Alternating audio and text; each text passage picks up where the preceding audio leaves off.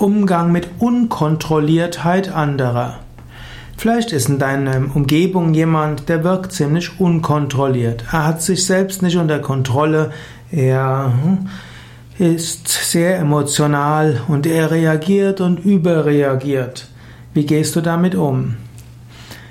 Zunächst einmal musst du schauen, ist die Unkontrolliertheit noch im akzeptablen Rahmen oder eben nicht.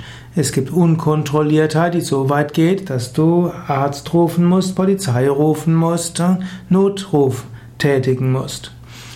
Aber meistens, wenn man von Unkontrolliertheit spricht, heißt es einfach, dass der Mensch ziemlich in Stimmungen ist. Am klügsten wäre, du lernst mit den Stimmungen umzugehen.